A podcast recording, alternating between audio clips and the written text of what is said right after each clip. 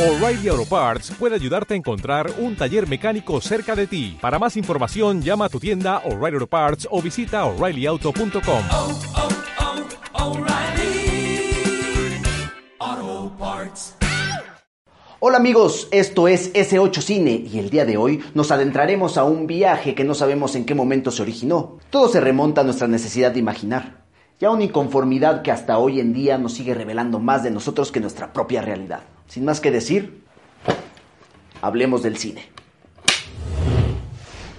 Action.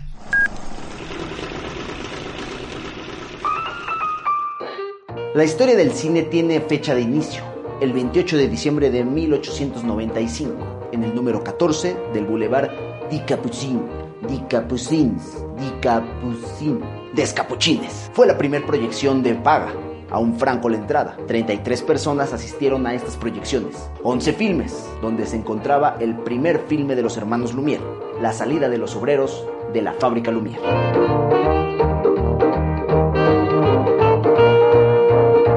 Pero esto no hubiera sido posible sin la ayuda de la ciencia, así como el cine de hoy en día no sería posible sin algunos factores sociales. Pero para no extendernos tanto, nos centraremos en dos personas que precedieron al invento de los Lumière. Primero, Jules Mary, que en 1881 creó su fusil fotográfico, el cual disparaba dos imágenes por segundo, y que con el paso del tiempo y con la tecnología de las películas enrollables más avanzada, logró adaptar dichas películas a su invento y haciéndolo parecer cada vez más a una cámara cinematográfica. Y segundo, Edison. Sí, el famosísimo Edison, el inventor de la bombilla y también el que le robó los inventos a Tesla y que era un Illuminati y además era un reptiliano. Bueno, que con la llegada de su fonógrafo fue de Tesla. Tranquilos terraplanistas, este invento sí era de Edison. Así que con la llegada del fonógrafo dio pie al perfeccionamiento del invento de los hermanos Lumière para dar inicio a esta gran industria. Pero bueno, regresando con los Lumière, adquirieron un aparato Edison, porque buscaban la forma de proyectar sus películas en una pantalla. Pero este aparato constantemente rompía las cintas. Así es que después de varios intentos y de varias cintas rotas, encontraron una forma sutil de correr sus cintas e inventaron el cinematógrafo. Los filmes proyectados ese día constaban de una sola escena y eran documentales en el verdadero sentido de la palabra. Colocaban la cámara en un plano abierto y veían el transcurrir de las personas, la caída de un muro, a un bebé comiendo y lo que fue el primer argumento del cine, el regador regado.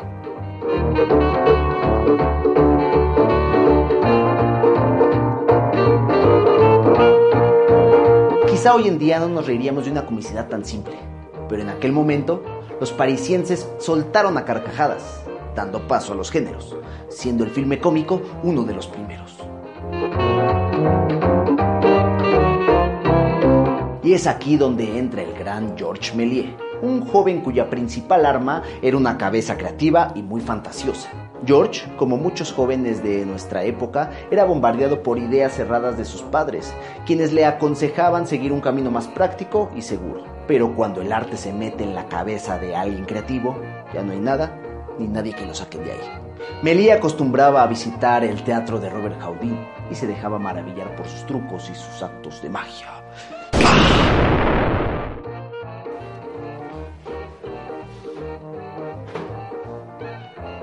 Tiempo después, Méliès compraría ese teatro y dando paso así a su gran carrera como director.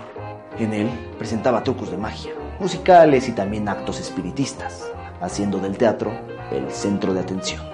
Méliès asistió a una de las proyecciones de los hermanos Lumière y cuando vio las imágenes proyectadas en la pantalla, vio el potencial que tenía su invento. Así que corrió rápido con los hermanos Lumière a decirles que le vendieran un prototipo de su invento.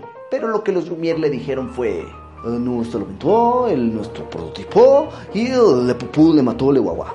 Lo que quiso decir para aquellos que no saben francés fue pues que su invento no estaba a la venta, que es más le estaban haciendo un favor porque este invento pues era una moda pasajera, pues quién más iba a querer ver las cosas que se ven naturalmente en la vida, eh, pero proyectadas en una pantalla como el caminar de las personas o un tren andando, o sea, su invento no tenía futuro.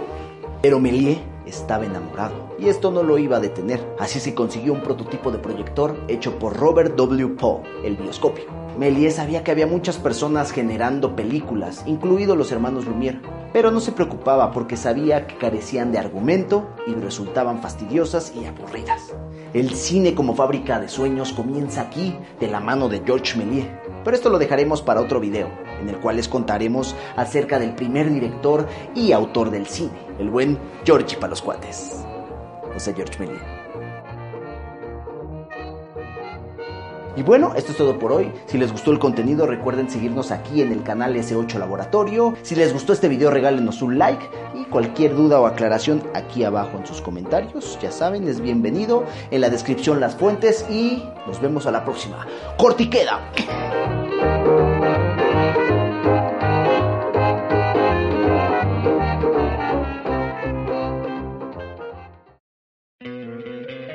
¿No te encantaría tener 100 dólares extra en tu bolsillo?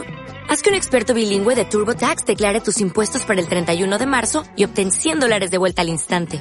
Porque no importa cuáles hayan sido tus logros del año pasado, TurboTax hace que cuenten.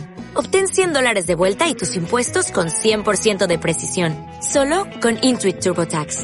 Debes declarar para el 31 de marzo. Crédito solo aplicable al costo de la presentación federal con TurboTax Full Service. Oferta sujeta a cambios o cancelación en cualquier momento.